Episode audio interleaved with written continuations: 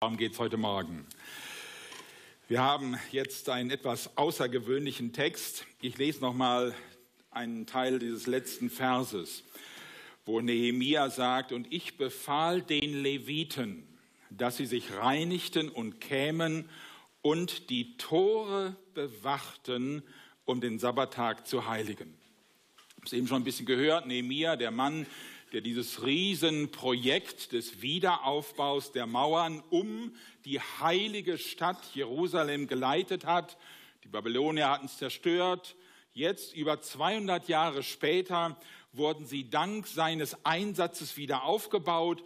Und dabei war Nehemia ein besonderes Anliegen, dass die Tore so schnell wie möglich funktionsfähig waren in allen antiken Städten und auch noch bis ins Mittelalter hinein, hier etwa in unseren Städten in Deutschland, da waren die Tore von ganz besonderer Bedeutung. Die Tore, die sollten zu den richtigen Zeiten offen stehen, damit Gutes in die Stadt hinein konnte. Und sie sollten zu anderen Zeiten verschlossen sein, damit die Stadt vor Unheil bewahrt war. Unglücklicherweise konnten die damaligen Bewohner Jerusalems nicht unterscheiden. Und wir haben das eben mit schöner Betonung gehört, wie sie es den Händlern ausgerechnet am Sabbat erlaubten, ihre Waren in die Stadt zu bringen und zu verkaufen. Und das Schlimme war, sie entheiligten dadurch nicht nur den Sabbat, sie brachen den Bund mit Gott. Und es scheint so, als wenn Nehemia als einziger den Ernst der Lage erkannt hätte. Und deshalb blies er den Vornehmen von Juda den Marsch und befahl, die Tore am Sabbat geschlossen und die fliegenden Händler draußen zu halten. Nehemias Ziel bei dem Ganzen war, den Sabbat zu heiligen und Jerusalem, die Stadt mit dem Tempel, heilig und rein zu halten. Und damit das geschah, befahl er den Leviten, bewacht die Tore. Wir stehen heute nicht vor dieser Herausforderung, eine Stadt und Tore zu bewachen. Was ist unsere Herausforderung? Im Neuen Testament, in 1. Korinther 6, Vers 19, lesen wir, wisst ihr nicht, dass euer Leib ein Tempel des Heiligen Geistes ist, der in euch ist und den ihr von Gott habt und dass ihr nicht euch selbst gehört? Unsere Aufgabe ist es, uns selber heilig reinzuhalten, den Tempel des Heiligen Geistes. Wir gehören ja einem heiligen Gott. Und damit das geschieht, bitte ich heute Morgen euch, bewacht eure Tore. Ja, haben wir denn auch Eingangstore? Ja, besonders unsere Augen und unsere Ohren sind Eingangstore in unsere Seele. Auch die anderen Sinne sind das. Und ich will gleich wieder zu diesem Text zurückkommen, aber zuerst ist mir wichtig, dass wir etwas über die Eingangstore in unsere Seele erfahren. Und da gehen wir jetzt mal ganz an den Anfang der Bibel. Und das ist der erste Punkt, wenn Sie das verfolgen und äh, ein bisschen mitschreiben wollen. Erster Punkt, was wir über die Eingangstore in unsere Seele wissen sollten. Als Gott den Menschen gemacht hat, da hat er ihn so geschaffen, dass seine Seele sehr, sehr gut geschützt war. Und Gott muss dem Eingangstor des Auges einen besonderen Schutz gegeben haben. Das Auge von Adam und Eva war nämlich nur in der Lage, das Gute zu sehen. Sie hatten nicht die geringste Ahnung, was das Böse überhaupt war. Das gab es gar nicht mal, das Wort gab es nicht mal in ihrem Wortschatz. Sie hatten es nie gesehen nie erlebt. Und Gott wollte, dass das so bleibt. Und deshalb hat er ihnen geboten, esst nicht vom Baum der Erkenntnis des Guten und Bösen. Esst nicht davon. Satan wollte die gute Beziehung und Gemeinschaft mit Gott zerstören. Er wollte die Menschen geistlich töten und er wollte dieses Schutzschild vor dem Auge, möglichst, dass das möglichst weg ist. Denn dann könnte er dieses Eingangstor in Zukunft nutzen und seine Sachen, sein Gift in die Seele des Menschen hineinschleusen. Wenn ich die Geschichte der 1. Mose 3 lese, dann möchte ich am liebsten dieses Gespräch zwischen der Frau und der Schlange unterbrechen und dazwischenrufen. Eva, merkst du eigentlich nicht, wie der Satan an diesem Schutzschild vor deinen Augen arbeitet? Hört mal diese Verben und andere Ausdrücke, die alle was mit dem Auge zu tun haben. 1. Mose 3, 6. Und die Frau sah, dass von dem Baum gut zu essen wäre und dass er eine Lust für die Augen wäre und verlockend, weil er klug machte. Und sie nahm von der Frucht und aß und gab ihrem Mann, der bei ihr war, auch davon und er aß. Und was war das Ergebnis? Vers 7. Da wurden ihnen beiden die Augen aufgetan. Von einer Sekunde zur anderen sahen sie die Dinge anders. Alles war anders. Sie sahen sich gegenseitig an und es war anders. Ihre Sichtweise im Blick auf Gott hatte sich völlig geändert. Sie wollten gar nicht mehr mit ihm zusammen sein. Sie fürchteten sich vor ihm. Und sie sahen das Böse. Hier war es, dort war es. Es war außerhalb von ihnen, es war in ihnen drin. Es war schrecklich. Es war überall. Die Sünde hatte Einzug gehalten in die Schöpfung. Da wurden ihnen beiden die Augen aufgetan. Das Eingangstor, das unmittelbar in ihre unendlich wertvolle Seele führte, stand weit offen, der Schutz war weg. Ich habe ein Buch zu Hause, da sind zwei Figuren abgebildet, die wurden im Mittleren Osten, ich glaube Mesopotamien, gefunden. Man sagt so vermutet aus dem Jahr 2600 vor Christus. Also die sind noch relativ nah am Sündenfall dran. Ähm, und das Interessante ist, also die Archäologen vermuten, das sind zwei Vornehme wohl betende Heiden. Und wenn man dieses Bild sieht, sie stehen da vielleicht in dem Tempel, versuchen Kontakt mit ihren Göttern aufzunehmen.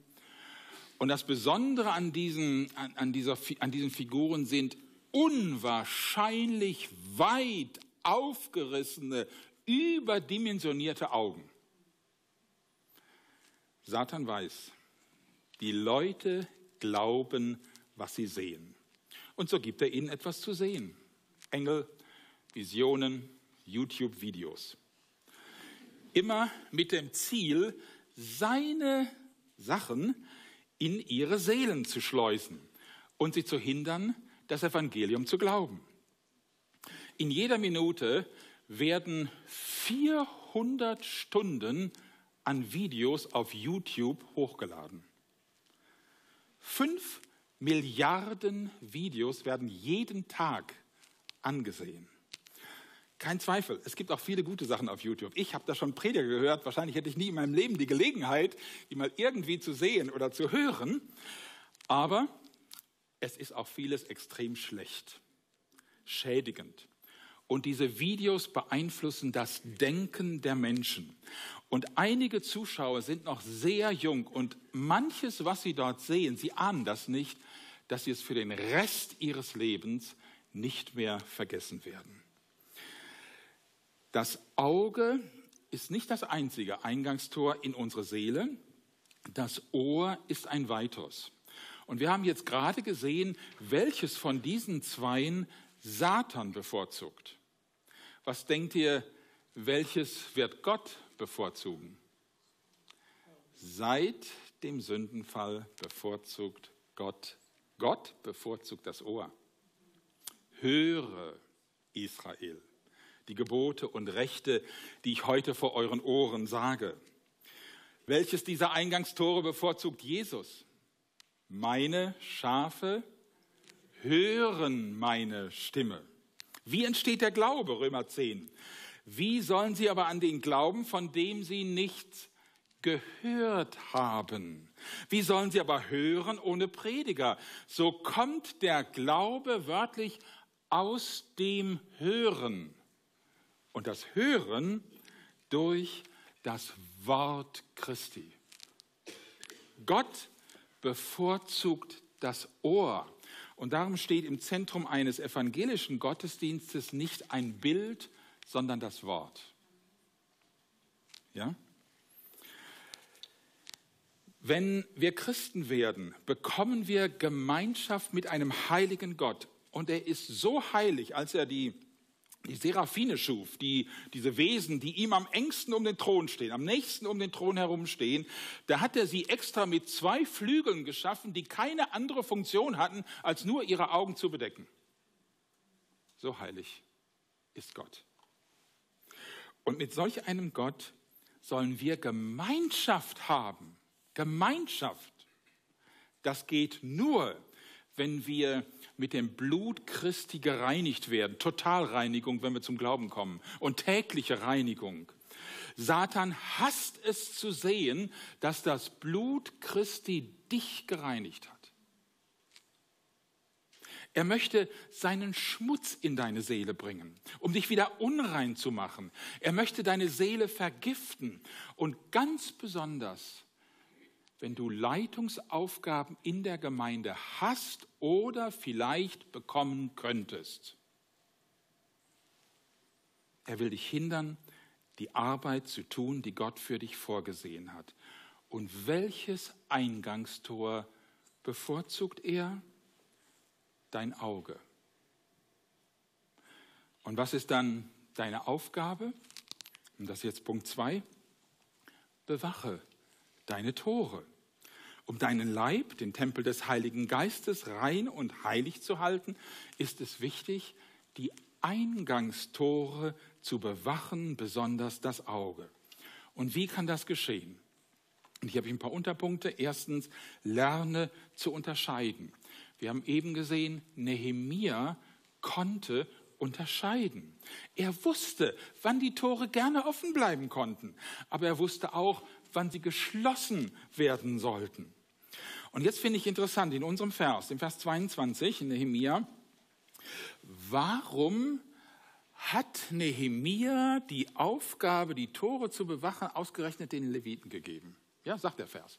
Er hat nicht allen, sondern er hat speziell den Leviten diese Aufgabe gegeben. Diesem Stamm, der für die Opfer zuständig war, aber auch dafür, das Volk zu lehren. Gott hatte diesem Stamm noch eine spezielle Aufgabe gegeben. Wir lesen davon in 3. Mose 10, 10. Da sagt er zu dem Stamm Levi, ihr sollt unterscheiden, was heilig und unheilig, was unrein und rein ist. 3. Mose 10, 10. Und ich stelle mir das so vor, ja, die levitischen Eltern, wenn die ihre Kinder, die ganz kleinen Kinder erzogen haben, dann haben sie ihnen von Anfang an beigebracht, du pass mal auf, diesen Topf, so, so können wir da nicht draus essen, der muss noch gereinigt werden. So ist er unrein. Erst dann ist er rein. Und dann ging das weiter mit Speisen. Nee, pass mal auf, die, na, das nicht und so nicht. Und die Kinder haben das von klein auf gelernt und die kriegten da richtig ein Gefühl für, was ist eigentlich rein und was ist unrein in den Augen unseres Gottes.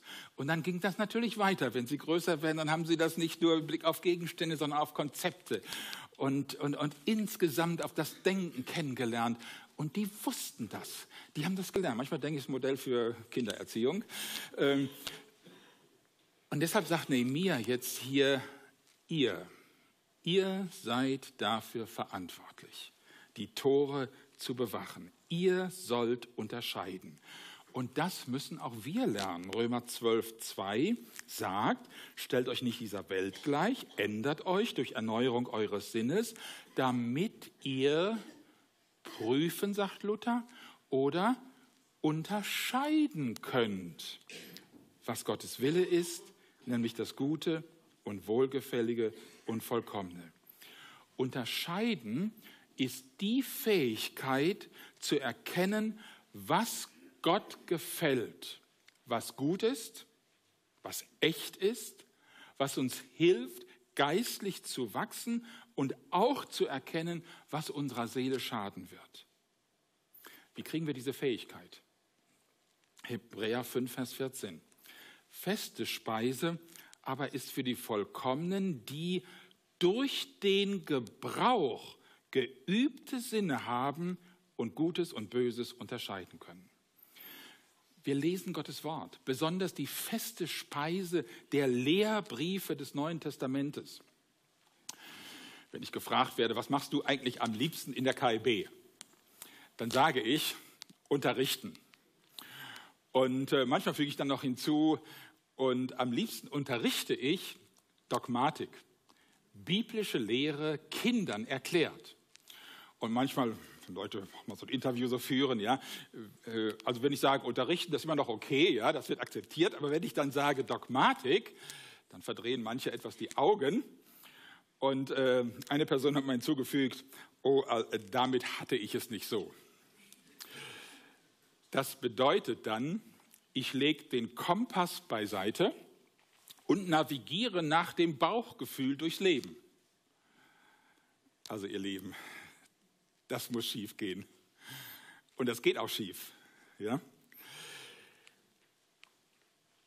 Erst das Bekanntwerden mit der Lehre der Bibel hilft uns zu unterscheiden und das Ziel zu erreichen. Aber dann wenden wir das auch an.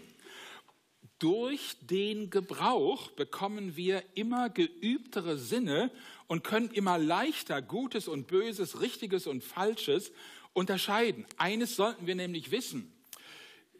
Diese ganze Welt des Unglaubens, Hollywood, produziert nicht nur unendlich viel Müll, das könnte uns ja noch egal sein, aber sie haben sich zum Ziel gesetzt, ihren Müll oder für ihren Müll deine Seele als Mülleimer zu benutzen. Und das zu verhindern, ist unsere Aufgabe. Wenn du unterscheiden kannst, dann siehst du, das ist Müll. Das soll meine Seele vergiften. Das soll meinen Dienst zerstören. Du wirst das wissen. Das ist unser Problem, gerade wenn man in einer solchen Gemeinde wie dieser über Jahre vielleicht hingeht, oft gar nicht mal so sehr das Unterscheiden. Wir, wir, wir haben schon so ein bisschen ein Gefühl dafür, wir wissen das schon. Das Problem ist aber oft das Anwenden, das Gehorchen. Was kannst und sollst du tun? Und es ist super einfach, schließe deine Tore. Ja?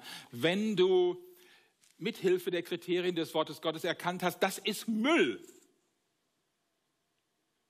ja dann schließe deine Tore und ganz besonders das Auge. Wir haben gesehen, das Auge ist vom Sündenfall besonders betroffen. Vielleicht deshalb hat Gott dem Auge als einzigem Sinnesorgan die Möglichkeit gegeben, sich selber und dann auch noch superschnell zu verschließen. Das Ohr kann das nicht. Ich kann meine Finger in die Ohren stecken. Aber das Ohr an sich kann sich nicht verschließen. Der Geschmackssinn Wäre manchmal schön, nicht? wenn man so eine bittere Medizin schlucken muss und man könnte mal kurz den Geschmackssinn abschalten für ein paar Sekunden. Geht nicht. Kein Sinn kann sich selber abschalten. Nur das Auge kann's. Nichts kann in deine Seele eindringen, was wir nur für den Bruchteil einer Sekunde sehen. Mach Gebrauch von dieser einzigartigen Möglichkeit. Ich war geschockt, als ich einen bekannten Redner, Josh McDowell, falls der Name jemandem etwas sagt, in einem Vortrag sagen hörte, dass 70 Prozent aller evangelikalen Männer pornografische Filme oder Bilder sehen. Ich kann es fast nicht glauben. Das würde nicht nur die 70 Prozent dieser, äh, nicht nur die Seelen dieser 70 Prozent von Männern vergiften, es wird auch ihre Gemeinden vergiften. Und das ist es, was Satan anstrebt. Er ist der Mörder von Anbeginn. Er möchte dich kraftlos und fruchtlos machen. Und er weiß, welches Eingangstor er benutzen muss. Deshalb, wenn du pornografisches siehst oder Gewalt oder irgendetwas anderes, was nicht in deine Seele hinein soll, dann schließe das Eingangstor deines Auges sofort. In unserer Welt können wir es nicht vermeiden, Dinge zu sehen, die wir besser nicht sehen sollten. Aber wenn du dein Auge trainierst, sich sofort zu schließen, es wird nicht schaden. Dein Gedächtnis wird es nicht behalten. Ich weiß das aus eigener Erfahrung. Aber wir müssen das Auge sofort schließen. Wenn du es länger als zwei oder drei Sekunden offen hältst, dann wird dieses Bild unter Umständen für den Rest deines Lebens bleiben. Leider weiß ich auch das aus eigener Erfahrung. Und was machen wir, wenn wir das Böse hineingelassen haben? Dann wird Josua 1, Vers 9 wichtig. Ganz, wir kennen den Vers alle auswendig, nehme ich mal an. Was ich nicht genau weiß, wo ich nicht sicher bin, haben wir, haben wir schon gesehen, dass, dass, jetzt, dass Gott hier zwei verschiedene Dinge tut. Dass hier nicht ein und dieselbe Sache nur mit zwei verschiedenen Ausdrücken bezeichnet wird. Wenn wir unsere Sünde bekennen, ist er treu und gerecht, dass er uns die Sünde vergibt, ist das eine. Und zweitens, reinigt von aller Ungerechtigkeit. Das ist nicht dasselbe, nur mit zwei Worten ausgedrückt. Wenn wir unsere Sünde äh, bekennen, vergibt Gott diese Sünde, aber er arbeitet auch an unserer Ungerechtigkeit und an, an unserem Charakter und reinigt den auch. Und das betrifft dann auch das Verlangen. Und gerade auf diesem Gebiet kann ja manches auch zur Sucht werden. Und da hilft es oft, wenn wir uns einer weiteren Person rechenschaftspflichtig machen, die uns fragen darf, du sag mal, welche Videos guckst du dir eigentlich an? Vielleicht brauchen wir auch die Hilfe eines Seelsorgers. Die gute Nachricht ist, du kannst frei werden. Es gibt für Gott keine hoffnungslosen Fälle. Und nur noch ein weiteres, das wichtig ist, um auch die Balance zu halten. Lass Gutes bewusst in deine Seele hinein. Es stimmt, die Stadt Jerusalem war von einer Mauer umgeben, aber in dieser Mauer gab es Tore. Gottes Vorstellung von der heiligen Stadt Jerusalem war es nicht, allem und jedem gegenüber verschlossen zu sein. Manche Gemeinden, auch einzelne Christen, machen diesen Eindruck, verschlossen und verrammelt gegenüber allem. Ganz besonders wenn das Etikett neu auf irgendeiner Sache draufklebt. Ja? Das ist nicht Gottes Vorstellung. Gottes Vorstellung ist aber auch nicht eine Stadt, die allem gegenüber offen ist. Manche Gemeinden und Christen vermitteln diesen Eindruck. Offen gegenüber allem. Und ganz besonders, wenn das Etikett neu auf irgendetwas draufklebt. Das ist auch nicht Gottes Vorstellung. Gottes Vorstellung von einer Gemeinde und jedem einzelnen Christen ist, dass wir unterscheiden können zwischen gut und böse. Und wenn etwas gut ist, ein guter Gedanke, ein gutes Konzept, eine gute Neuerung, dass wir das dann auch hereinlassen, dann dürfen die Tore auch weit offen stehen. Bewache deine Tore. Es beginnt mit dem Unterscheiden. Dabei hilft die Bibel, auch der Austausch mit anderen Christen, aber die Bibel hat immer das letzte Wort. Es geht weiter, dass wir unsere Tore vor jeder Form von Müll schließen, nicht erst nach einer Weile sofort. Wir bekennen Gott, wenn wir Müll in unsere Seele hineingelassen haben und bitten ihn frei zu werden. Und wir öffnen die Eingangstore für das Gute. Und das heißt besonders für Gottes Wort, für Christus und für all das Gute, das er mitbringt. Und jetzt noch ein kurzer Schlussgedanke. Können wir das auch unseren Kindern oder Enkelkindern beibringen? Wisst ihr, Satan wartet nicht, ein Smartphone in ihr Kindern ein Smartphone in die Hand zu drücken, bis sie 18 sind. Früher konnten Eltern ihre Kinder bis zu einem gewissen Grade vor schlechten Einflüssen schützen. Das geht heute nicht mehr. Das Böse ist von jedem Kind nur einen Fingertap weit entfernt. Ich weiß, es gibt Sperren, aber es gibt auch genug Smartphones ohne Sperren. Und bei Kindern reicht eine Sekunde, um etwas, um ein schreckliches Bild lebenslang abzuspeichern. Wir sollten es Kindern deshalb früh beibringen, bewache deine Tore.